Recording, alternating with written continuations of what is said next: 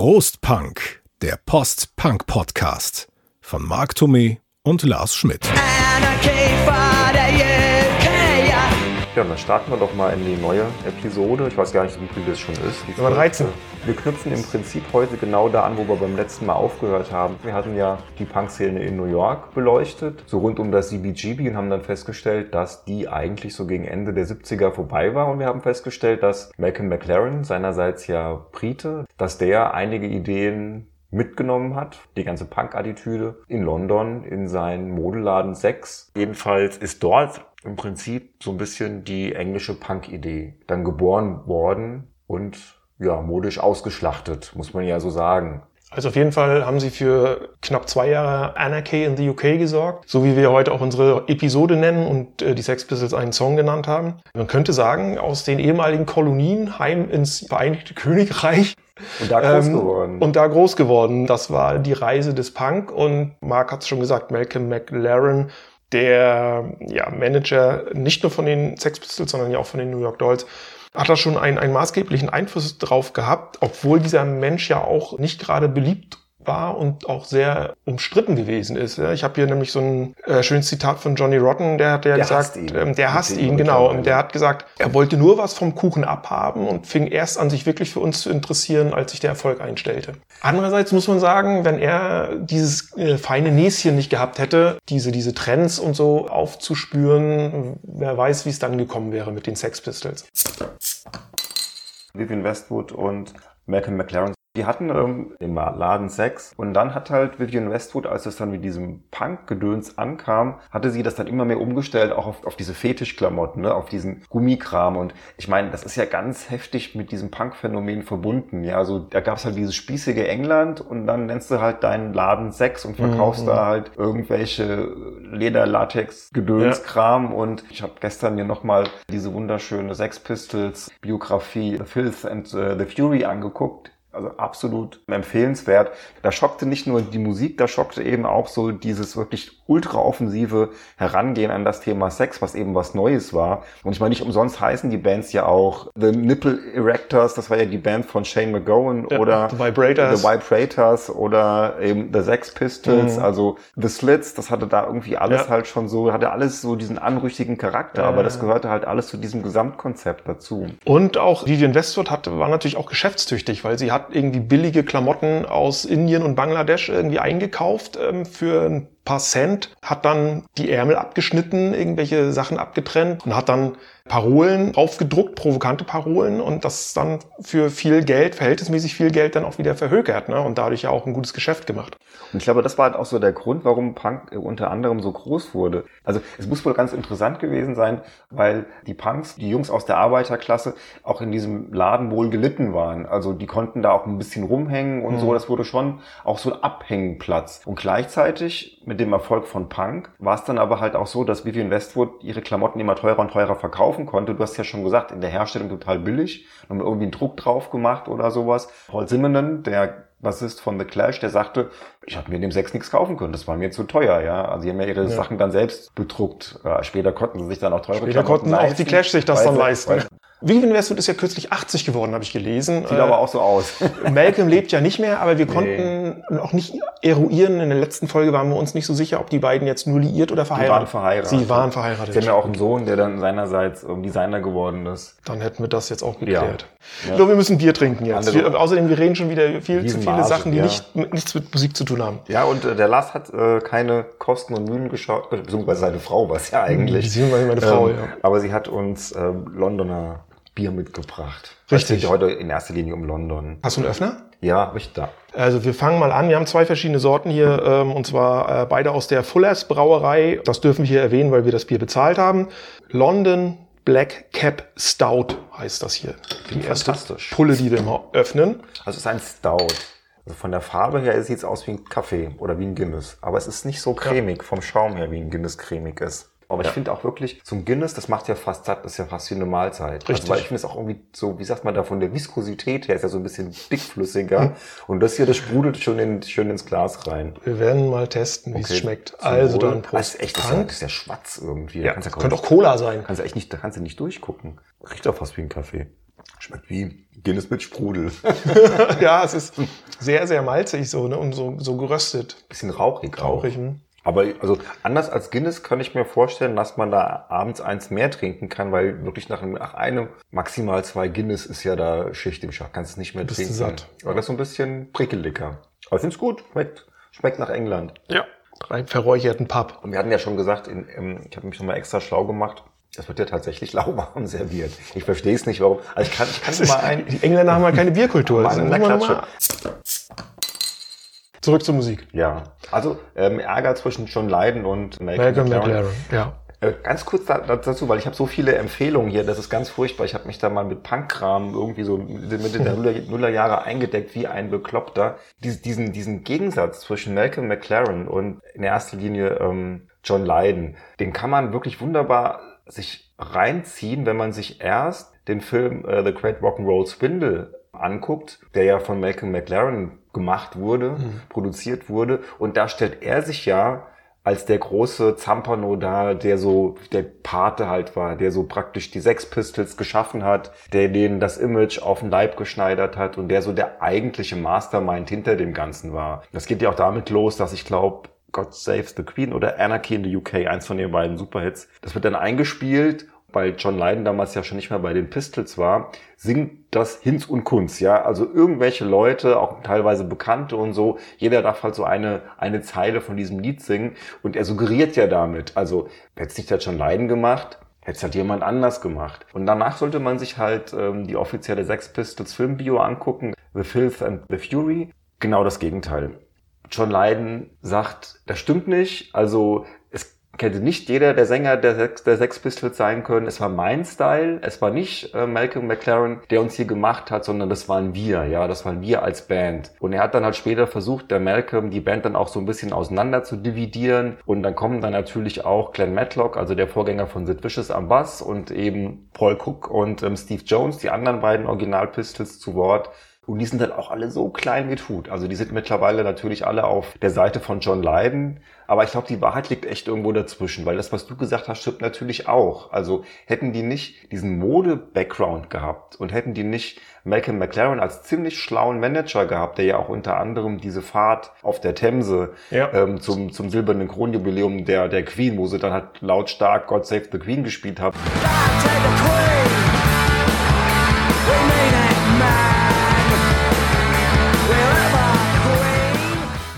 Polizei dann das Boot geentert hat und so sind ja alles so Ideen von Malcolm gewesen. Und weißt du, so ich denke mal, das muss man schon, glaube ich, von beiden Seiten sehen. Ja, auf jeden Fall. Auf diese, wie ich auch schon sagte, er war halt der mit dem Gespür für, für die Trends oder auch für den Skandal und hat aber damit auch mit letzterem ja auch für das Aus der Band gesorgt. Denn ihm ging es ja immer nur um die schnelle Schlagzeile, um seine Band auf die Titelseiten zu kriegen. Und dafür war ihm halt auch jedes Mittel recht. Also da war, herrschte auch eine gewisse Skrupellosigkeit von seiner Seite. Das beste Beispiel, wir hatten es, glaube ich, schon im vergangenen Podcast angesprochen, als wir ja über die USA-Punk-Szene, die, die frühe gesprochen haben. Ich glaube, am Ende haben wir kurz die Sex Pistols Tour durch die Südstaaten angesprochen, wo es ja hieß, Malcolm McLaren hat behauptet, in den großen Städten wollen die Konzertveranstalter die Pistols nicht haben und deswegen hat er sie durch die Südstaaten Pampa geschickt, wo die ganzen Rednecks standen und einen totalen Hass auf diese Band hatten, weil er wusste, daraus generieren sich Skandale. Du hast eine ohnehin schon skandalträchtige Band und du hast ein Publikum, das die Band hasst. Hat ja letztendlich auch funktioniert. Funktioniert. So und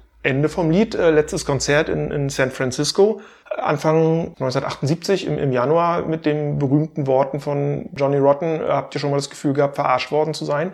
Und danach war die Band am Ende. Ja, das, da wird also auch ganz viel in Filth and the Fury erzählt. Ähm, alleine schon so Sachen, dass ähm, Paul Cook und Steve Jones mit Malcolm immer schön im Flieger dann durchs Land getourt sind, während halt der total kaputte Sid Vicious und John Lydon, der wirklich ein guter Freund von ihm war, also die waren befreundet, das Ja, muss man ja. dann halt sagen.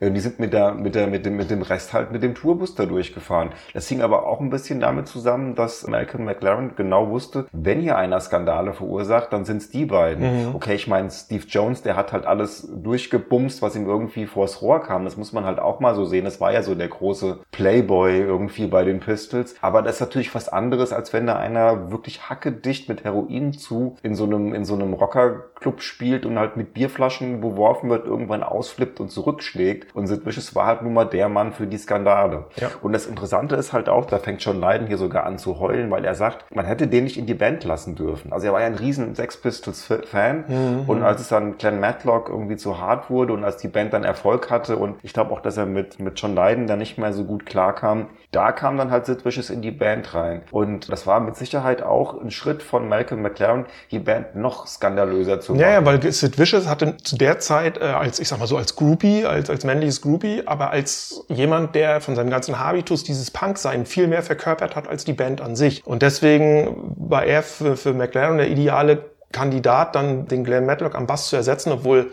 Sid Vicious ja nur rudimentär Bass spielen konnte. Deswegen ja hat egal im Studio dann. ja auch der, der, der Gitarrist das übernommen und bei den Konzerten wurde der Bass dann immer ein bisschen runtergeregelt, damit man, wenn er mal Mist gespielt hat, man das nicht gleich so mitkriegt. Und, aber wie gesagt, damit hatte die Band so, einen- so einen Protagonisten, der dem gängigen Punk-Klischee dann entsprach und der das auch bedient hat aufgrund seiner Heroinabhängigkeit natürlich auch. Und wohin Ja, das geführt hat, sieht man dann ja auch einige Monate nach dem Aus der Band. Ne? Ja, und das, was ja, kann man sich auch wunderschön angucken in dem Film Sid and Nancy. Ja. Ähm, dazu noch mal eine Sache ganz kurz, und zwar, es gab ja dann dieses erste große Funk, äh, Punk-Festival in diesem... Funk ist gut. Funk, Funk äh, Festival, nee, Punk, Funk Festival, das erste große Punk Festival im 100 Club in der Oxford Das Street. Funk-Festival Ist geil, sehr, ne? sehr schön. Und ähm, das war dieses erste große Festival, ähm, auch mit den Buzzcocks und Clash und wie sie alle hießen, also die, die damalige Speers, Speerspitze der Szene. Da war ähm, Sid Vicious noch nicht in der Band und es gab einen Riesenskandal, weil er wollte dann irgendwie mit einem Glas oder mit einer Flasche auf die, Genau. auf die, auf die The Damned schmeißen und lange Rede, kurzer Sinn, das Ding findet sein Ziel nicht, klatscht gegen irgendwie so einen Pfeiler, äh, geht halt in tausend Stücke, ein Stück fliegt einem Mädchen ins Auge, das Mädchen verliert das Augenlicht auf Ja. der einen Seite. Die Presse redet nicht über das Konzert, die Presse redet darüber und damit hatte Sid Vicious eben wieder so einen Skandal verursacht. Und bei The Damned ist zum Beispiel zu lesen in deren Biografie, dass, dass die sagen, natürlich ist es auch Sid Vicious, äh, der, der das Glas geworfen hat, aber es war eben auch, es ist bei einem The Damned Konzert passiert, was dann wiederum auch auf diese Band ein schlechtes Licht geworfen hat. So unter dem Motto, bei The Damned beschmeißen sie sich mit Biergläsern. das war dieses, das war dieses Festival, aber ich glaube, da war das der Damned wahrscheinlich. Es war der Auf, ja, es war der, also klar, eine- es war, es war kein reines Damned-Konzert, Ja. es war dieses Festival, von dem du gesprochen hast, aber es war halt während deren Auftritt passiert. Ne? Ja, und alle sagen, dass Sid Vicious eben wirklich, äh, also was der angefasst hat, das ging kaputt. Nur wenn du halt eine Punkband hast, die Aufmerksamkeit erregen soll, ist das natürlich toll. Toll war natürlich auch für alle und das ist natürlich eigentlich somit das Grässlichste, halt dein, sein Verhältnis mit Nancy Spangen. Und wenn man die sich halt anschaut, also die hing ja so im, im Umfeld von den New York Dolls rum, die hatte dann halt mit Sid Vicious dieses, dieses ähm, abstruse Verhältnis. John Lydon lässt ja an der auch kein, kein gutes Haar. Und Ja, aber er sagt, er hat die beiden einander vorgestellt ne, und macht sich ja deswegen Vorwürfe, Ja, dass, der- dass, das dann so eine, so eine ja, tragische äh, das so Beziehung eine tragische geworden ist. Wendung. Na, Ja. Ich glaube, sie haben ihn, sie hätten ihn vielleicht alleine ein bisschen besser unter Kontrolle gehabt. Mhm. Aber mit ihr an seiner Seite ging da nichts mehr. Also auch während der US-Tournee war das ja dann so, dass die zusammen rumgelungert haben und es ist wirklich schlimm. Also in dieser Sex Pistols Filmbio, wenn du dir anguckst, wie mega zugetrönt die auch dann in Interviews gehen, also es ist ganz furchtbar. Ich finde den Film Sid und Nancy jetzt nicht sonderlich toll, äh, auch wenn Gary Oldman da als Sid Vicious eine prima Figur macht, aber der geht mir zu nah, zu, zu viel nur auf diese beiden ein und ist auch ein bisschen sehr ausgeschmückt, so finde ich. Aber da kann man natürlich auch diesen Ab, diese Abwärtsspirale wunderbar beobachten, die ja dann Ja. darin gipfelt, dass äh, Sid Vicious im totalen Drogendelirium Nancy ersticht äh, und Oder, ja, ja, das ist, das ist sehr wahrscheinlich. Sehr so, wahrscheinlich. Kann sich aber keiner dabei, kann sich keiner dran erinnern und dann ja Riesenprozess und dann kurz, glaube ich, mal draußen gewesen. Er wird auf Kaution, ja, ja, er wird ja verhaftet als, als macht, dringend er tatverdächtig, weil er der einzige ja. war, irgendwie, der mit ihr zur möglichen Tatzeit im Hotelzimmer war, wird aber auf Kaution freigelassen und stirbt dann ja kurz darauf an einer drückt Überdosis. sich erstmal ein wie, ein- wie, wie ein Weltmeister und dann halt Schluss mit. Genau. Und deswegen wurden dann ja auch die Mordermittlungen eingestellt, äh, nachdem er tot war, weil er im Prinzip der einzige Verdächtige halt tot ist und gegen Tote wird ja nicht mehr ermittelt. Deswegen wurde halt dieses Verfahren dann eingestellt und deswegen gibt es halt keinen offiziellen Abschluss, der sagt, Sid Vicious hat Nancy Spang ermordet. wurde nie aufgeklärt. Genau, deshalb, deswegen gilt es offiziell, glaube ich, als nicht aufgeklärt. Diese Drogenlaufbahn, das war halt für Sid Vicious auch irgendwas, was er toll fand. So dieses, weißt du, so Rock'n'Roll und Drogen und alles Ja, halt. Sex, Drugs und Rock'n'Roll, da haben wir es doch und schon. das war aber eigentlich, das war so der Einzige, der das in, in diesem, in dieser ganzen englischen Punk-Szene auch so wirklich vorgelebt hat. Und ich glaube, das ist auch so einer der Gründe, warum der heute immer noch bei vielen Punks als so eine Ikone gilt, obwohl er ja an der Musik der Sex Pistols eigentlich nicht viel Nee. Anteil hat. Wir, wir merken es aber immer wieder, die Pistols sind halt einfach der Vorreiter und es Ja. sind einfach die wichtigste Band. Vor allen Dingen, weil diese Band prägt die Zeit, die man so als Punkzeit überhaupt anerkennen kann, weil nach der Auflösung von den Sex Pistols fällt das Ding auseinander. Also Ja. es gibt, gibt da zwar noch einige Platten, die gemacht wurden von prima Gruppen, die Edwards, die Vibrators und wie sie alle hießen, die Buzzcocks, ganz wichtige Band, die haben noch bis 79 Platten gemacht. You're an orgasm addict. You're an orgasm addict. Uh-huh. Uh-huh.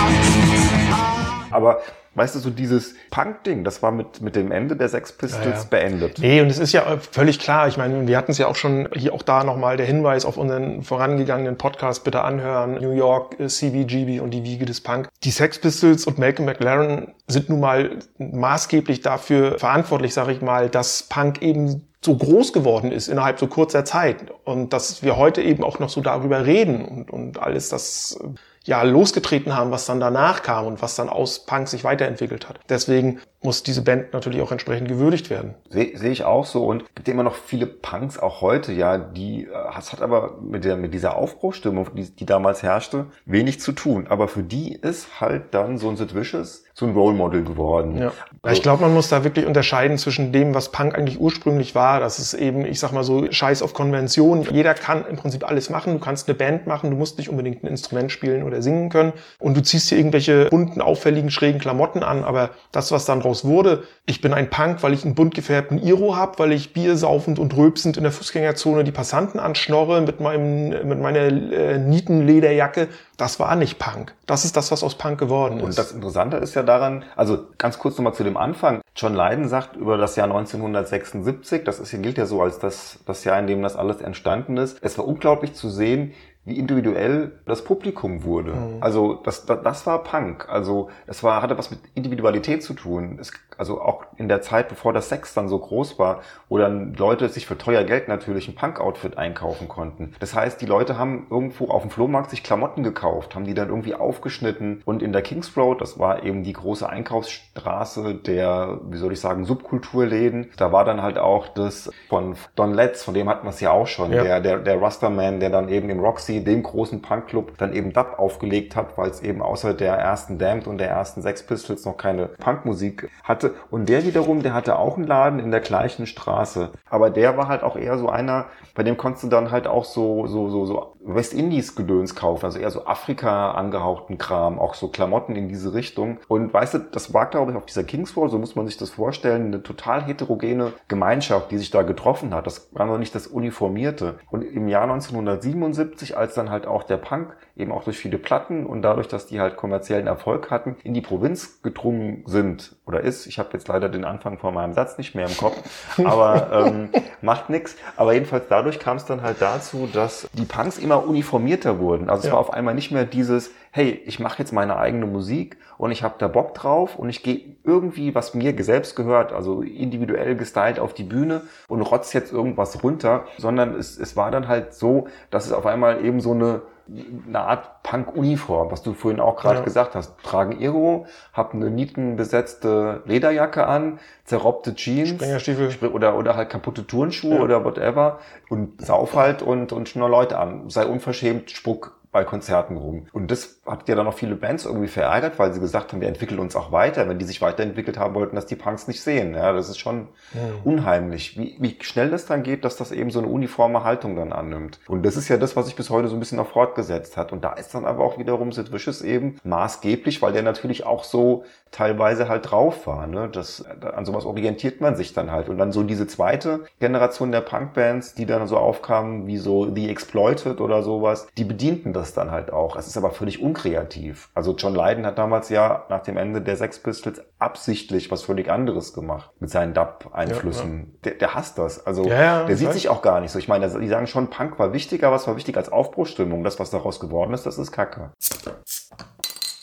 So, und jetzt die beiden Singles und die verkorksten Plattendeals und die Bill Grundy Show. Also ich meine, das, das Riesending war ja EMI, ja, die sehen das halt, Sex Pistols werden Auf Deutsch Erfolg. sagt man EMI, das EMI, Plattenlabel. Ja, okay.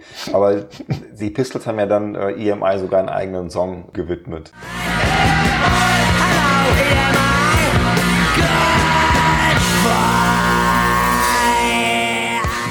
Und die brachten dann halt auch Anarchy in the UK raus, also die erste Single. Kurz nach der New Rose von The Damned haben Damned dann tatsächlich den Pistols den Rang abgelaufen, was die erste Punk-Veröffentlichung, die erste offizielle war. Nicht nur das, sie haben noch mehrere Punk-Rekorde, aber dazu vielleicht Da später. kommen wir noch dazu. Und ähm, dann gab es halt verschiedene Sachen, die eben nicht so gut ankamen, unter anderem halt der Glaswurf von Sid Vicious beim Damned-Konzert auf Sid diesem. Punk-Festival im 100 Club im September 1976. Übrigens auch mit organisiert und ausgedacht von Malcolm McLaren zusammen mit dem Konzertveranstalter Ron Watts. in die, Und- Bill, in die Bill Grundy Show wurden sie eingeladen. Genau. Äh, eine eine äh, Fernsehshow, So Loka- Lokalsender. aber es war live und es war an einem, einem Nachmittag. Und ich finde es ja schon so geil, eigentlich sollten Queen kommen. Und Queen haben kurzfristig abgesagt, weil Freddie Mercury Zahnschmerzen hatte. Weil Queen auch bei, bei der Amy, auch bei EMI, beim selben Label waren. Und dann hat die Plattenfirma gesagt, naja, Queen können leider nicht, aber wir können, wir haben hier so eine neue Band, die Sex Pistols, die Punkband, die können wir euch anbieten. Und die haben erst zurückgeschreckt, aber der Moderator, der Bill Grundy, hat gesagt, ist mir egal, sollen kommen. Es war ja eh so ein, so ein also der, der Typ ist auch ekelhaft. Also wirklich so ein, das ist so ein, so ein, so ein alter, schleimiger... Selbstgefälliger, er hat gesagt, mir egal, ich mache ja, ich, mach ignoriere das. hier alles weg. Der muss auch, das ist auch sehr lustig, weil es wird natürlich auch lang und breit in der Sex Pistols, also in dem Film ähm, Filth and äh, the Fury, wird da lange drauf eingegangen und sie zeigen auch die wichtigsten Szenen. Und ähm, äh, also, also erstmal muss der Typ voller gewesen sein als die Pistols. Also Steve Jones sagt, er weiß auch nicht mehr so viel, weil er auch ziemlich besoffen war, aber der alte Sack, der wäre mindestens genauso betrunken gewesen. Ich glaube auch, dass der Typ wahrscheinlich beständig besoffen war. Das sagt er sogar in der Anmoderation. Der, der Bill Grundy sagt ja auch, ich glaube, Sie sind genauso betrunken wie ich. Und Oder aber- ich bin so betrunken wie Sie. Ich weiß war- nicht wie rum, aber Jonesy ähm, geht geht dann auch, glaube ich, ziemlich in die Vollen. Es ist aber halt vor allen Dingen dieser, dieser beißende Sarkasmus von, ähm, von John Lydon, der dann natürlich auch ziemlich nach vorne geht. Ich meine, es wäre Jones oder ist es Glenn Matlock, der als erstes dann irgendwie ähm, Fuck oder sowas sagt. Matlock ist es, meine ich. Ne? Und dann, äh, er geht ja sofort drauf ein, der, der, der, der gute ähm, Grundy, weil er da halt schon den Skandal wittert. Ne? Das ist so... er, er stachelt die Jungs richtig an. Ja, ja, ja. Und dann kriegt er natürlich die volle Breitseite, Breitseite. von So. allen. Dann ist ja, was ich auch total klasse finde, weil ich hätte sie nicht erkannt. Also die Susie. Sex Pistols haben ja noch vier Fans mit im Schlepptau und eine davon ist Susie von später von Susie and the Banshees. Und die wird dann auch von dem Moderator angesprochen, weil er sie wahrscheinlich ganz attraktiv findet. Und sie sagt dann, ich bin nur wegen ihnen mit in diese Sendung gekommen, weil ich sie mal persönlich kennenlernen wollte. Woraufhin er sagt, wollen wir uns nach der Show nicht nochmal treffen? Einer von den Sex Pistols nennt ihn dann ja äh, alter Fucker oder sowas, äh, dirty old Fucker. Und Also ist grandios. es läuft ein bisschen aus dem Ruder, aber Das ist geil. Ähm, aber lustig. natürlich ähm, danach riesen, Skandal. Riesenskandal. Aufschrei, Aufschrei in der britischen Presse. Ja, ja, ja. Also Ja. da ging das dann so richtig los. Also die wurden ja dann, also das hier auch in dem, ich komme ständig wieder ähm, auf diesen Film. Also jeder, der sich für die Sex Pistols interessiert, sollte mal diesen Film geguckt haben. Gibt's auch mit deutschen Untertiteln und so. Also es kann ist nicht synchronisiert, muss aber auch nicht, weil man muss halt auch so die, die Originalstimmen von Mhm. den Jungs hören. Ist wirklich schön gemacht. Also sehr empfehlenswert. Da sieht man dann die Reaktion in der britischen biederen Presse und das ist echt vernichtend. Also die, die wünschen den Pistols wirklich Tod und Teufel an den Hals, ja. Also ganz, ganz schlimm. Ja. Und dann tritt halt EMI davon zurück. Und, Bill Grundy muss man noch dazu sagen, der Vollständigkeit halber, er wird erst suspendiert und dann später ganz gefeuert. Weil vorher noch nie, und doch da, äh, vorher, wie gesagt, wir reden von Ende 1976, es wurde, etwas war ein ungeschriebenes Gesetz im britischen Fernsehen, wird nicht geflucht. Es werden keine Schimpfwörter benutzt. Und es gibt ja auch so eine kleine Doku, die das Ganze so ein bisschen nochmal aufarbeitet. Und da wird hinterher gesagt, äh, nur zweimal vor diesem Sex Pistols Auftritt wurde im britischen Fernsehen das Wort Fuck benutzt. komm. Und es fallen ja nicht nur Fuck, Nein. es fallen ja mehrere Nee, verschiedenste also, Schimpfwörter. Wenn man jedes Schimpfwort auspiepen würde, wäre das ganze Interview ein reines Piep. Ja. Also das ist schon echt klasse. Jedenfalls kam dann halt A&M Records, die dann halt da einspringen wollten, die ja die große Kohle gewittert haben. Das war dann auch ganz toll gemacht. Also die Sex Pistols, muss man dazu sagen, standen ein bisschen unter Druck, weil die wollten ja God Save the Queen rausbringen, möglichst noch vor diesem silbernen Kronenjubiläum der Queen Elizabeth, weil Malcolm da ja auch schon eben diese skandalträchtige Bootsfahrt irgendwie im, im Sinn hatte. Und jedenfalls, die kommen angefahren, es gibt ganz viele Bilder dazu, es ist echt ganz toll. Vorm Buckingham Palace wird dieser Vertrag unterschrieben, dann geht's irgendwie in die Büros von A&M und da müssen die sich sowas von daneben benommen haben, dass direkt am nächsten Tag A&M diesen Vertrag eben gekündigt hat. Und natürlich haben die Pistols immer das Geld mitgenommen, weil Ja. sie waren ja nicht diejenigen, die da irgendwas gebraucht Sie haben ja nicht gekündigt. Nee, es war ja immer so, der, das Plattenlabel, was gesagt hat, das geht Ja. nicht. Der Steve Jones muss dann irgendwo halt äh, eine von den Angestellten auf der Toilette mal irgendwie, hat er hat Spaß mit ihr gehabt und Sid Vicious hat sich im Bad den Fuß aufgeschnitten und hat dann da so das halbe Ding irgendwie halt voll geblutet. Also es muss chaotisch gewesen sein und daraufhin haben die gesagt, wir treten von diesem Vertrag zurück. Ne? Und ja, am Ende sind sie dann halt äh, bei Virgin Bei Records Virgin gelandet, äh, ja. gelandet. Das ist diese Geschichte. Also es wird immer so bling, bling, bling, auch wunderschön erzählt in beiden, also sowohl in äh, The Great Rock'n'Roll Swindle als eben auch in der Sex Pistols Filmbio, weil Malkin das natürlich auch so ein bisschen so dreht. Ja, das wäre seine Idee gewesen, diese Skandale zu machen, um der Band halt mehr Geld irgendwie, Ja. also um, mehr, um, die, um die Einnahmen zu erhöhen. Denn jeder Vertrag war auch besser dotiert, muss man auch mal wieder sagen. Also schon freaky. Also wenn man das gewollt hätte, wäre es genial gewesen. Aber ich glaube, das war nicht gewollt. Die waren halt einfach so. Ja, und das hatte ja auch, wie gesagt, alles, hat es ja, alle Medaillen haben ja irgendwie zwei Seiten. Und die zweite Seite dieser Medaille war, sie haben zwar die Kohle von den Plattenfirmen mitgenommen, aber ihre äh, geplante NRK-Tour wurde ja quasi auf die Hälfte eingedampft, weil plötzlich ganz viele Veranstalter gesagt haben, die, die wollen wir Ja, nicht mehr dem, haben. Nach, nach dem Interview. Genau, richtig. und dann fanden eben deutlich weniger Konzerte statt. Und also die Band war auch ziemlich verbrannt. Die Radiostationen haben dann die, äh, die Singles auch nicht gespielt. Aber waren trotzdem dann mit ähm, God Save the Queen auf der Nummer eins. Man sieht das ja dann so schön. bei Ja, der- aber da- auch ja, da habe ich wurden, ge- wurden ge- totgeschwiegen. Ge- Wollte ich gerade sagen, auch da habe ich gelesen, wurde da angeblich Einfluss genommen auf diese Gesellschaft, die das da in England auswertet, dass die den Song nur auf Platz zwei geführt haben, obwohl er von den Verkaufszahlen eigentlich Platz eins war. Aber Es ne, gibt mehr, es gibt mehrere ich mache mir die. Welt, wie, ich, wie sie mir gefällt. Also das, ist echt Das so ist die was. eine Variante. Im, Im Film zeigen sie dann aber tatsächlich so eine Chartsliste von, Mhm. von damals und da ist einfach die Nummer eins frei geblieben. Die steht Ah, einfach aus- nicht da. ausgeschwärzt dann Also, so. nö, Ah, okay. einfach, steht einfach Steht gar einfach nichts gar da. nichts. So. Also wahrscheinlich haben sie dann, wenn, wenn du so, wenn wenn du es angesagt hast oder sowas, ähm, musste man das vielleicht irgendwie im Radio dann mitnehmen. Da waren sie Mhm. dann auf Platz zwei, aber auf diesen schriftlichen Listen mussten wahrscheinlich dann auch die Verkäufe oder sowas draufstehen. Jedenfalls da erschienen die einfach nicht. Da blieb die Nummer eins frei. Also man, man schwieg sie wirklich tot und war ein bisschen schade, weil diese Anarchy, Anarchy in the, in the UK Tour, also diese Anarchy Tour, war natürlich ein tolles, ein tolles Ding. Da waren ähm, The Clash dabei, da waren die Heartbreakers dabei. Ich glaube, war nicht Damned auch dabei? Damned war dabei, Auch ja, dabei, ja. Die. Heartbreakers aus den USA und dann Damned, Clash und geil, ähm, die, Also schon- die Pistols, genau. toll.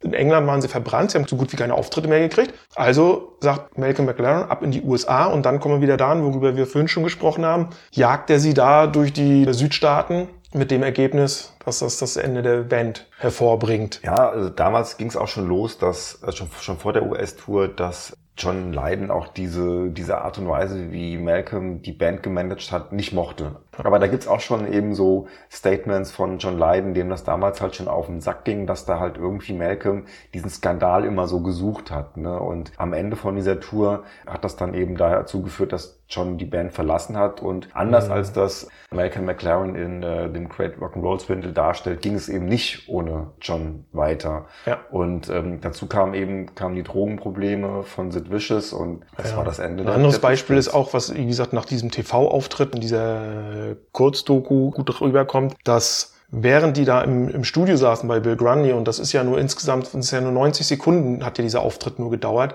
dann sitzt der Malcolm McLaren ja in der Garderobe und guckt sich das im Fernsehen an und sagt immer die ganze Zeit, jetzt rede doch endlich über die, über die Single oder über die Platte und über die Tour. Und das machen sie ja nicht. Und, und er schlägt selber die Hände über den Kopf zusammen, als da diese Fluchorgie halt beginnt. Aber als dann nach dem Auftritt das Telefon anfängt zu bimmeln und die ganzen Medien anrufen und, und er merkt, dass die durch diese Schimpfwörter-Tirade in dem Live-Fernsehauftritt eigentlich einen viel größeren Hype losgetreten hätten, als wenn sie über ihre Platte oder über ihre Tour gesprochen haben, dreht er sofort sein Fähnchen in den Wind, erkennt, ah, okay, das ist jetzt habe ich meine Schlagzeilen und die sind noch viel, viel, viel geiler. Aber auch hier wieder, ne, also ich meine, natürlich ist er ein Fähnchen im Wind gewesen, aber er hat natürlich auch immer das, er er hat- hat, ja, hat das richtige Händchen dafür. ja. Deshalb, äh, man darf das, man, man darf, man muss immer beide Seiten sehen. Also bei den Pistols auf alle Fälle, die wären ohne den nicht, nicht so groß Mhm. geworden. Das hätte nicht funktioniert. Hätte sie vielleicht länger gegeben, keine Ahnung, aber John Lydon hatte ja schon äh, 1977 auch keinen Bock mehr auf diese Musik. Also wo hätte sich das auch jetzt hinentwickeln sollen? Also man sieht es ja dann bei John Lydon, wo sich bei ihm Ja. halt hinentwickelt hat. Und äh, bei den anderen kam dann halt auch nicht mehr so wahnsinnig viel an Output, beziehungsweise Man sieht es ja ist an halt den, an, den, an den. Wegbegleitern auch. Man sieht es ja auch an Damned und Clash. Da siehst du dann ja auch, nachdem diese zwei Jahre rum sind, meinetwegen sind wir gnädig und nehmen das Jahr 1978 vielleicht noch mit dazu. Aber danach siehst du dann ja auch so eine gewisse, also gut, Clash gibt's halt eine Weiterentwicklung, aber die geht halt musikalisch ja dann in eine ganz andere Richtung. Bei The Damned, die lösen sich ja dann kurzzeitig auf, um sich dann wieder zusammenzufinden äh, in einer anderen Besetzung und da, da meandert das aber auch musikalisch zwischen den verschiedensten Stilrichtungen hin und her. Aber diesen klassischen Punk, so wie er 76, 77 gespielt wurde, macht ja keine von den Bands danach wieder. Nee, also ich finde, genau wie du sagst, man hat ähm, zwei Entwicklungen, die man beobachten kann. Es gibt auf der einen Seite halt Bands, eben wie die Vibrators zum Beispiel oder die Adverts, die dann eben, bei den Vibrators weiß ich es gar nicht genau, die gab es glaube ich noch länger. Die gibt's bis Die heute. Gibt's, gibt's bis heute, Die gibt's aber, bis heute. aber die, die gehen dann auch eher in so ein bisschen in so eine, eher in so eine Rock-Richtung, ne? Also die, die Mhm. V2, die zweite Platte von denen, die finde ich sensationell. Ich finde, das ist eine der besten Punk-Platten aus dieser Ära.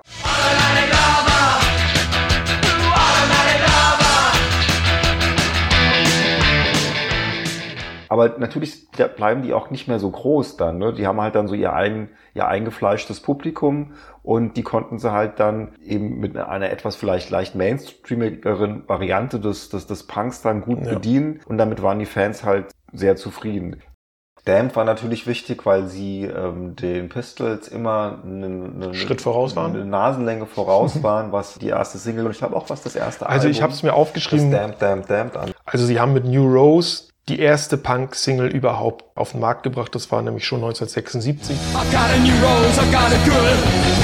Yes, I knew that I always Und auch das erste Album von The Damned, was da heißt Damned, Damned, Damned, äh, auch das war vor den Nevermind The Bollocks. The Bollocks draußen. Und die Damned waren auch die erste Punkband mit einem zweiten Album, denn die haben 1977 schon Gleich mal das gemacht. Music for Pleasure gleich mal nachgeschoben. Und sie waren die erste britische Punkband, die in den USA gastiert sind, haben. haben. Glaube, ja. Sie waren dort. Sie waren in den USA. Ich habe es ja, auf, ich hab's hier aufgeschrieben. Äh, New- Rose erschien am 9. Oktober und Anarchy in the UK erschien am 19. November. Also haben, Ah, okay. haben fünf Wochen im Prinzip vor den Pistols gehabt. Und das, was ich auch schön finde bei The Damned, die natürlich nie diesen Erfolg von den Pistols oder von The Clash erreicht haben. Aber ja, sie waren noch eine ganz eigene Band. Die hatten noch, so, ich sag mal so, noch mal ihren eigenen Stil und sie hatten mit ihrem Frontmann, mit dem Dave Vanian, natürlich auch einen sehr charismatischen Menschen, der vorher als Totengräber gearbeitet hat und ein, ein großer Vampir, speziell Christopher Lee-Fan war und dem Ganzen auch mit seinem Äußeren nachgeeifert hat, also mit Frisur, Make-up und Klamotten. Da gibt es ein schönes Zitat von dem Gitarristen Brian James von The Damned, der hat äh, gesagt, dass dieses Image von dem äh, Dave Vanian auch das Publikum von The Damned stark beeinflusst hat. Er sagte, bei unseren Konzerten stand der halbe städtische Friedhof vor der Bühne. Also das ist ja nicht umsonst auch so, dass Damned dann ab 1980 ähm, mit dem Black Album dann eben auch so als, als Proto-Gothic gilt. genau. Hatten sie ja auch schon erwähnt bei unserer Gothic-Folge und gerade was danach auch kam, ne, so Mitte der 80er, sahen die eigentlich auch so aus. Also wenn man Damned aus den mittleren 80ern hört, dann finde ich, äh, wirkt das tatsächlich wie so eine klassische Ja, Gothic-Rock-Gruppe, Goth- wobei die immer ein bisschen ironisch natürlich auch an die Sache rangegangen sind. Und gerade was du gesagt hast, das erste Line-Up dann halt auch dann noch eben mit, mit Captain Sensible da in seinen Plüschpullis und so, das war halt interessant, weil jeder von den Vieren so einen eigenen Stil halt hatte. Später fand ich, äh, wurde das dann so ein bisschen angepasster, weil man sich dann ja doch irgendwo so ein bisschen da verortet hatte in dieser, in dieser Gothic-Rock-Schiene. Aber auch die, ich würde schon sagen, die ersten zwei Alben, die ersten drei Alben, die klingen schon noch sehr nach, nach Sehr sieben- Punk. 77er Punk. Ja. Und ab der, der 79er dann, da wird's dann tatsächlich, also ab der Machine Gun Etiquette wird's dann so ein bisschen anders. Anders. Also, aber auch schon, man merkt auf der Machine Gun Etiquette schon so ein bisschen dieses, diese Hinwendung zu dieser düsteren Musik, obwohl es ja damals Gothic noch gar nicht gab, aber das lag natürlich auch ein bisschen an, an der Attitüde von, von Dave Vanian. Ne? Ja, auf jeden Fall. Und nach der zweiten Platte haben sie sich ja kurzzeitig aufgelöst. Äh, Captain Sensible hat ja dann Solo-Karriere gemacht. Ich meine, wer kennt ihn nicht? Sein, sein Hit What, said, Captain. I said, what?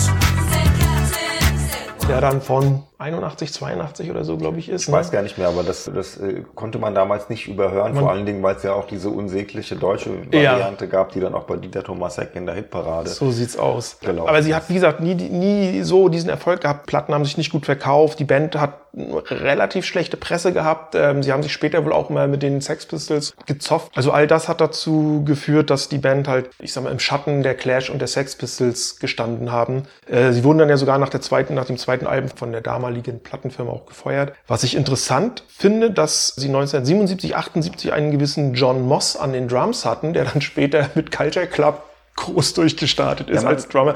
Das finde ich immer so interessant, diese, diese musikalischen Werdegänge in dieser Hier, Zeit ähm, auch. Boyd George war damals auch ähm, in der Kings Road. Der kennt das auch alles. Mhm. Ja, ja. Marc, sag doch mal, guck mal hier, was trinken wir denn jetzt? Das ist ein London Porter, ist auch wieder von Fullers. Interessant ist, dass das Porter das etwas gehaltvollere Bier ist. Es hat den schöneren Schaum, es ist aber durchsichtiger als das Stout. Das Stout war schwärzer als das. Ja. Prost, Punk. Schmeckt mir besser. Mir schmeckt's auch besser. Ich finde es Guinness-mäßiger. Das Guinness hat ja auch so einen leichten Bittergeschmack. Kann ich mir gut in so einer Londoner Kneipe vorstellen. Mit ähm, so. Passt auch farblich gut zu The Damned. Ja, okay, das stimmt natürlich. Zu, zu Ja. Damned, was, ja was ganz, ganz interessant ist, die Vorgängerband, das war ja ähm, London SS, da waren ja dann ähm, Von den Clash stehen auch ein paar Jungs dabei, ne? da war Mick Jones dabei von The Clash, dann halt Tony James, der ja später dann auch bei den Sisters war und bei Six Six Sputnik und bei Generation X mit Billy. Idol und eben Brian James, der dann bei The Damned war. Also die waren eigentlich so mit den Sex Pistols zusammen so, so ein bisschen der, der, der Startpunkt damals. Da dachte man auch, dass die größer werden würden. Haben sie dann aber nicht geschafft. Die waren auch da ein bisschen schockiert, weil ihr Manager dann gesagt hat, Leute, wenn ihr London SS heißt, dann müsst ihr natürlich auch mit so Nazi-Symbolik spielen. Und dann hatten die gesagt, so ja, wie jetzt? Sowieso so eine Sache, da muss man als Deutscher immer mal schlucken, wenn man sich anguckt, wie dort Nazi-Symbolik vor allen Dingen eben Ich wollte gerade sagen, das war doch in der Szene damals gang und gäbe. Also Susie and the Banshees hatte beim ersten Auftritt auch auf eben diesem schon angesprochenen in unserer ersten Folge Punk Festival 100 Club in London trug sie ja diese Hakenkreuz-Armbinde,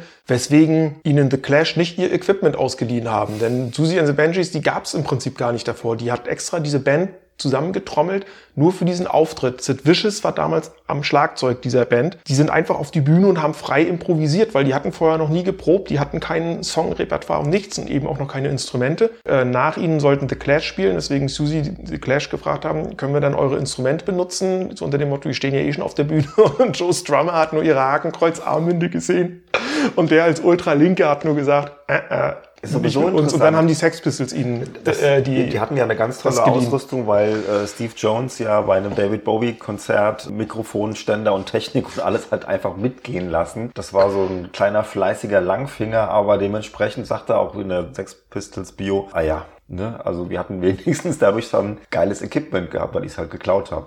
Dann durfte halt dann Susi ran. Nee, man denkt immer so, dass Punk sei so links. Das ist aber damals in den Anfängen ist das totaler Humbug, weil The Clash waren tatsächlich eine Band, die hatten ein politisches Bewusstsein. Also die haben ja dann auch diese, diese Aufstände der Schwarzen gegen ähm, die Front National und so Sachen dann eben, National Front, dann halt auch thematisiert und die hatten ja dann auch eben so diese Reggae-Anleihen und die hatten auch wirklich so ein bisschen dieses Klassenkämpferische ganz eindeutig irgendwie ähm, in ihrer Programmatik drin. Während ansonsten in dem Laden von Vivian Westwood, da konntest du das Anarcho-A äh, auf einem T-Shirt sehen und auf dem anderen dann halt ein Hakenkreuz drauf. Da ging es nicht um ein politisches Statement, da ging es einfach nur um zu schocken. Also Ja. so Anti-Establishment halt. Und da war natürlich ähm, ein Hakenkreuz eine ziemlich beliebte Sache. Die wussten nicht, was da groß dahinter steckt. Ich meine, deshalb kann man das irgendwo auch schlecht verurteilen. Aus deutscher Sicht ist sowas natürlich total verwerflich, aber die haben das in einer gewissen Art und Weise eben einfach apolitisch benutzt und ähm, hat Susi ja. dann später auch nicht mehr gemacht. Ne? Das ist ja dann auch irgendwann weggefallen. Aber so 76, 77, außer bei The Clash, die halt eben auf, von der anderen Seite kamen und die sich immer als explizit linke Band auch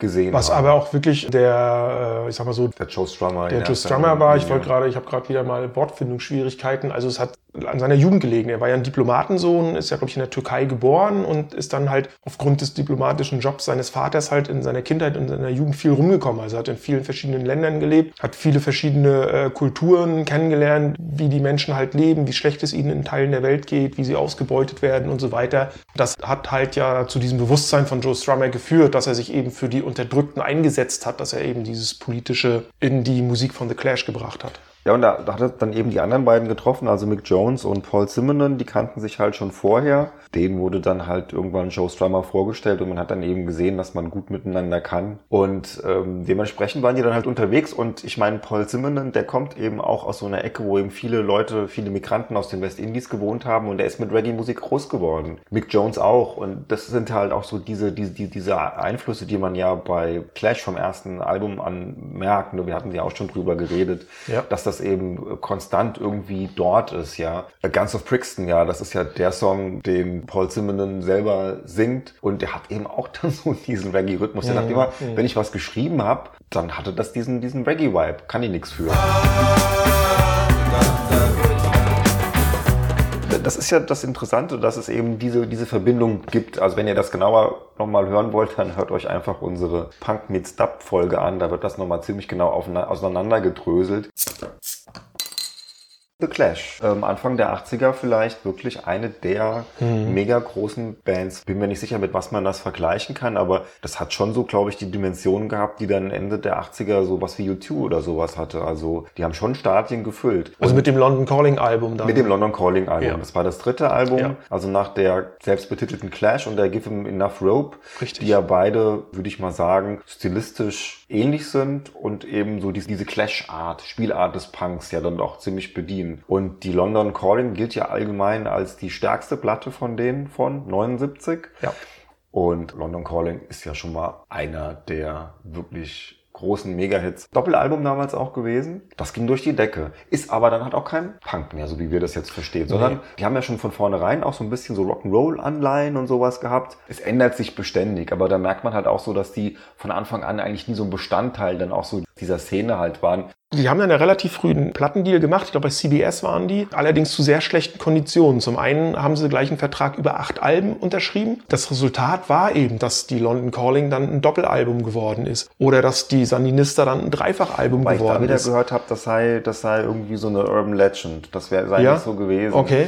Weil, ähm, Und dass sie deswegen quasi diese, Ja. um diese Platten trotzdem für einen vernünftigen Preis an den Mann zu bringen, hast du halt dann ein Dreifachalbum für einen Preis für eine normale Platte verkauft. Das heißt, blieb am Ende immer weniger Geld bei den Musikern hängen, als wenn sie jetzt drei Wobei einzelne ja Platten muss, verkauft wir hätten. hatten ja schon die Sandinista ins Auge genommen und du sagst ja, du magst die gar nicht. Ich Nee. die ja, für mich ist es die beste Platte von denen, aber so sind halt die Geschmäcker unterschiedlich. Man muss es von beiden Seiten beleuchten. Es kann natürlich sein, dass die sich gedacht haben, das muss so sein, ne, wenn wir jetzt eine Dreifachplatte rausbringen, dann kommen wir schneller aus unserem Vertrag raus. Also sie stellen das zumindest in den Interviews so dar, dass man halt mittlerweile so einen doch sehr guten Status als weltweit erfolgreiche Band gehabt hat und dass man sehr experimentierfreudig gewesen sei. Also man hatte so eine fröhliche Jam-Session. Und weil man gesagt hat, das ist alles irgendwie geil, das packt man mal aufs Album drauf, weil wir auch zeigen wollen, wie vielfältig wir sind. Und so wirkt das Ganze ja, Ja, auch. Es sind ja, viele ja. Skizzen eben drauf. Aber sie verkaufen es so halt, es, wir hatten eine, eine, eine kreative Phase und wir hatten so viele Musikstile, die uns beeinflusst haben. Und das Album, das durfte einfach nicht kürzer sein. Sein, okay. Aber Ja. die Frage ist halt jetzt wirklich, welche Variante stimmt da? Also sie selber sagen, es sei halt so gewesen. Das heißt, sie haben insgesamt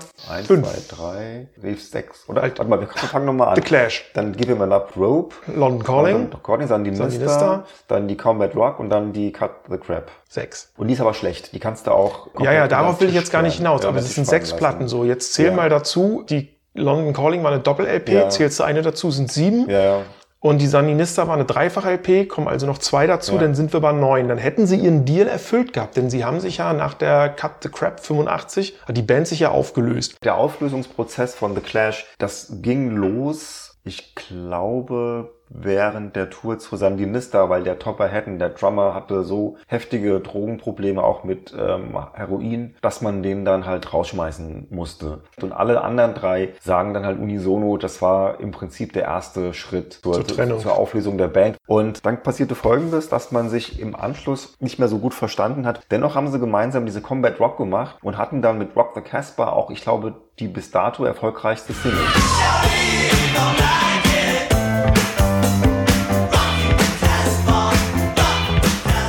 Album verkaufte sich gut und dann brach das halt auseinander. Diese, diese Cut to Grab ist dann eben so eine Anleihe oder man versucht, den Zeitgeist zu treffen, auch mit Synthi-Sounds und so weiter. Und Immerhin hat das letzte Album mit Should I Stay or Should I Go nochmal einen Song enthalten, über dessen Qualität man vielleicht streiten mag, aber der sich finanziell spätestens dann, ich glaube 1991, ausgezahlt haben dürfte, als der für diese äh, Jeans-Werbung Levis, glaube ich, ne, war Und ganz ehrlich verwendet gesagt, wurde. ich kam damals, das war meine, meine erste wirkliche Berührung mit The Clash. Gute Band, auf jeden Fall. Ja. Eine Sache erstmal eine Empfehlung und zwar ist das The Punk Rock Movie von Don Letts. Don Letts war DJ. Und dann passierte Folgendes in London. Es gab einen Soul Club und daraus wurde dann 77 das Roxys. Das hat auch insgesamt nur knapp oder gut 100 Tage, vielleicht auch genau 100 Tage, man sagt immer 100 Tage hat das bestanden, war aber in diesen 100 Tagen im Prinzip das, was das GBCBs in New York war, nämlich der Auftrittspunkt, wo die alle waren, ja, wo alle Punkbands, die damals neu gegründet waren, die durften da auftreten. Und da wiederum war Don Letts Der DJ. DJ. Und zwar hat er diese 100 Tage im, im Roxys filmisch festgehalten. Natürlich nicht mit einer professionellen Technik, aber da kann man sie alle sehen. Also die ganzen Protagonisten, die ganzen Bands aus dieser Zeit, alles, was im Roxys aufgetreten ist, hat er dann halt gefilmt. Und das sind eben diese Originalaufnahmen, teilweise eben mit einem schrecklichen Sound, aber es ist so als, als Zeitdokument ist das total spannend. Also das, das Roxy ist schon eine ganz wichtige Sache gewesen und war eben wirklich so das Nervenzentrum der, der, der Londoner Punkbewegung. Und nachdem wir jetzt die Pistols, The Clash und The Damned hatten, ich sag mal so die drei namhaftesten und ersten, kamen ja ganz viele Bands hinterher und eine davon ist Wire. Ja, also ich persönlich habe auch erst viel, viel später von denen gehört und muss sagen, inzwischen finde ich dieses Album sensationell, gerade dieses Debütalbum Pink Flag heißt es von 77, was nicht umsonst von vielen Kritikern und Leuten, die von Musik Ahnung haben, wirklich als eines der innovativsten Punk-Alben aller Zeiten gezählt wird. 35 Minuten lang, aber 21 bin, Songs drauf. Ich bin mir gar nicht sicher, ob man das aus heutiger Sicht so richtig als Punk, Das- das ist der- das ist der Punkt. Das würde man heute nicht mehr als Wire Punk ist, eine, ist eine, eine erstklassige Band. Bis heute eigentlich. Ich weiß jetzt nicht, wann die das letzte Album gemacht haben, aber die gab's und gibt's irgendwie ziemlich durchgehend. Weil von denen kannst du dir auch die Sachen aus den Nuller und aus den Zehnerjahren anhören. Und aus den 80ern. Also, aber die sind schon in dem ersten Album eigentlich nicht mehr Punk, sondern Post-Punk. Eigentlich ist es, obwohl es schon 77 erschienen ist, eigentlich ist es schon Postpunk. Es ist ganz eigener Stil und vor allem auch für ein reines Punk-Album viel zu abwechslungsreich und vielschichtig. Also das ist halt nicht dieses, wie es die Clash oder die Pistols haben, dieses typische schnelle Drei-Akkorde-Dings. Und ich meine, du musst es ja auch erstmal schaffen, 21 Songs in 35 Minuten zu packen. Da sind ja ganz viele Songs kürzer als eine Minute. Wenn du dir das so anhörst, du kriegst ganz oft gar nicht mit, wo hört ein Song auf, wo fängt der nächste an, weil die hören dann wirklich abrupt, hört ein Song auf und der nächste geht gleich wieder los. Trotzdem finde ich es total fesselnd. and Also Wire ist äh, eine ganz eigene Marke. Ich finde, Wire haben sich auch über die Jahrzehnte diesen Wire-Stil bewahrt, den sonst keine andere Band hat. Also man hört drei, vier Takte, man weiß irgendwie, es ist Wire. Also ganz tolle Band, die es leider auch nie geschafft hat, so richtig in den Fokus der Öffentlichkeit zu geraten und auch nie sonderlich erfolgreich war. Aber sie haben halt einfach so ein Dafür treues- sind sie wieder zu treu- speziell, weil sie dieses, Publikum- ich sag Genau. mal so, so, so, so simpel und vielleicht auch, wenn man böse sein möchte, äh, einfallslos auf Dauer dieses äh, drei Akkorde, Refrain, Strophe, Re Refrain Schema ist. Aber damit generierst du natürlich eingängige Melodien und darüber kannst du natürlich wieder, sagen wir so, Hits produzieren und, und Bekanntheit und Erfolg generieren. Aber wie gesagt, wenn du halt so eine Dinge machst, da ist ein Song ist nur 50 Sekunden lang, der hört im Prinzip da, wo andere Songs anfangen, da bricht der abrupt ab und ist zu Ende, dann wird das natürlich nichts. Ne? Also das vielleicht bekannteste Stück von dieser frühen Platte bis heute ist ein, ein Song namens Mannequin und ich glaube, der ist mit 2,35 oder so auch schon der längste auf der ganzen Platte.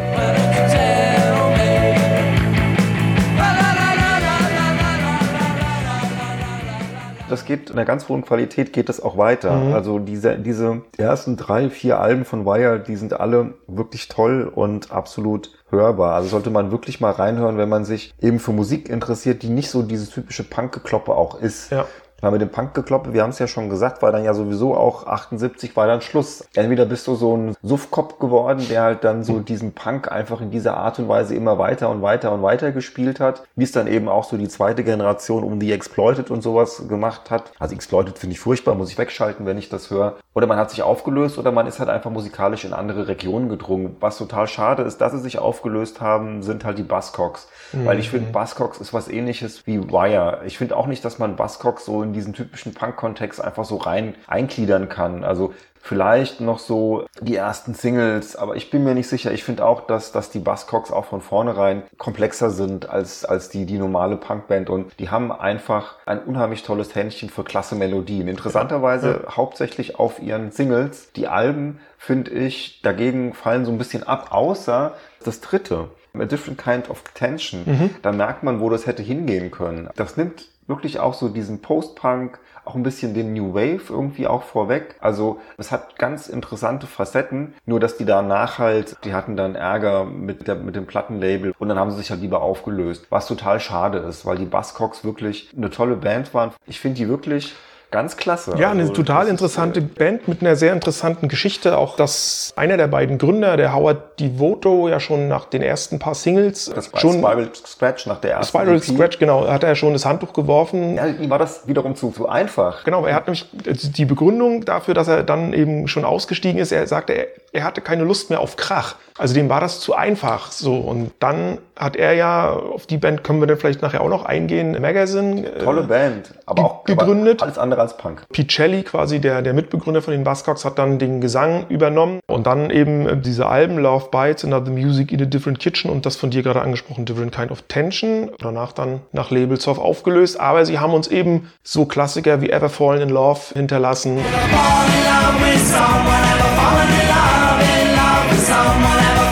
Oder eben auch coole Songs wie Orgasm Addict oder What Do I Get. Also da gibt's wirklich große Songs. Äh, Vielleicht nur noch eine Empfehlung, die Compilation Singles Going Steady. Wollte ich gerade sagen, ja. Ähm, also das ist ja auch das, wo die Kritiker sagen, wenn ihr nur eine Platte von den Buzzcocks euch kaufen wollt, dann kauft die, weil das sind die ganzen Hits. Und deshalb eben wirklich so schade, dass die sich aufgelöst haben. Also auch eben Magazine sollte man sich auch mal anhören, aber da geht's ja dann schon wieder eher ein bisschen zurück in so eine Glam-David Bowie-Richtung. Aber auch tolle Sachen.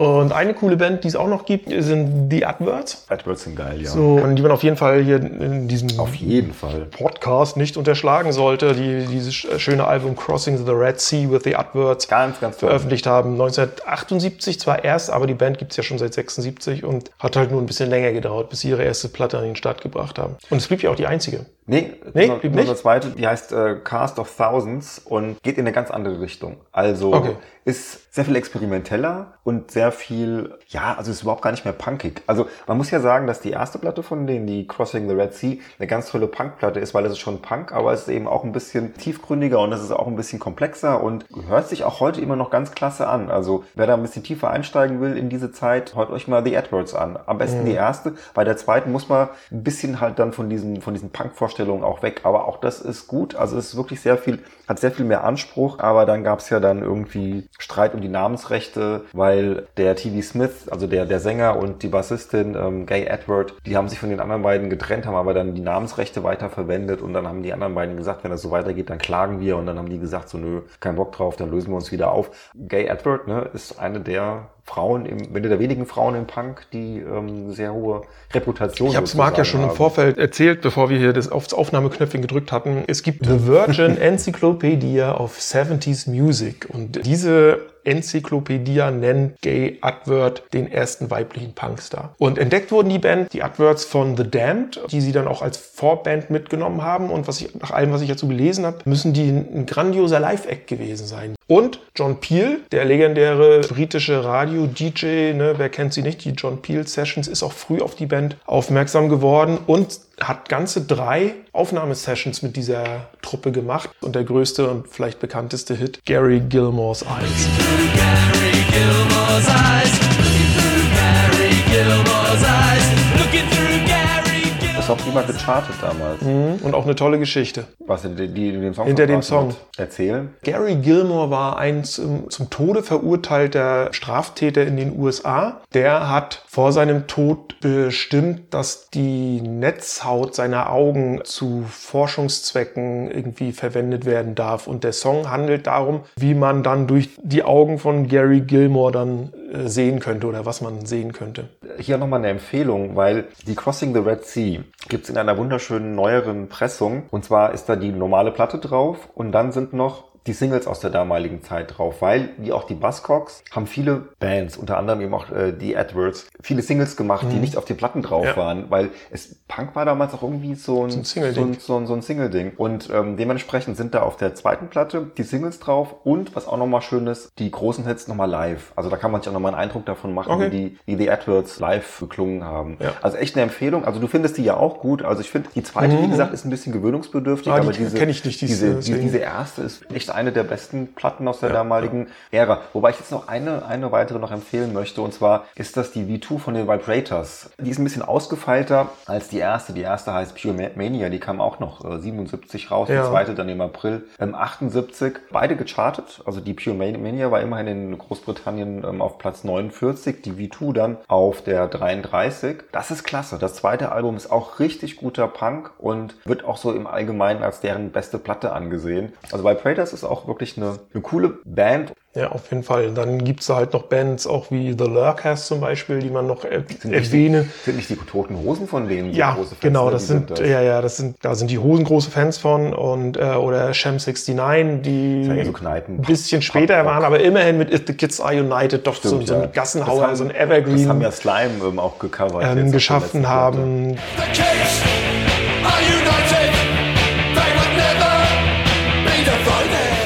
ist so eine, so eine richtige Hymne. Ich glaube, das ist auch einer der wahrscheinlich am häufigsten gecoverten Punk-Songs wahrscheinlich. Nicht unter den Tisch kehren möchte ich, dass eine Band namens Warsaw schon 1977 am 20. Mai ihr Debütkonzert gab. Aus denen wurden dann später Joy Division und auch Susie and the Banshees Gehörte dazu, ne? auf jeden 77, Fall, auf jeden gehörte Fall, dazu. ja. Und auch Susie and the Banshees 1976 gegründet nach diesem legendären Auftritt bei dem schon erwähnten Punk-Festival und dann 78 mit The Scream, das dann zwar schon als Post-Punk gilt, aber auch immerhin schon 78 das erste Album rausgebracht. Und dann würde ich noch gerne eine Sache erzählen, auf die ich auch durch diese Dokumentation The True Story of Punk aufmerksam geworden bin, die wir in der Folge über die US-Punk schon gesprochen haben. Die Bedeutung der damaligen Punk-Szene und Punkmusik auch für die Frauen. Das war mir eigentlich auch noch nicht so klar, aber nachdem ich das so gehört habe von der einen oder anderen Protagonistin aus der damaligen Zeit, ist das total logisch, weil wenn dann hier wie die Viv Albertine von den Slits zum Beispiel sagt, dass auch die Mädels damals erkannt haben, was Punk bedeutet, eben mach dein Ding, scher dich einen Scheiß darum, was die anderen sagen und vor allem als aus Frauensicht scher dich einen Scheiß darum, was die Männer sagen. Und ich kann eben auch Musik machen als Frau. Und es gibt zwar zu der Zeit jetzt noch nicht so die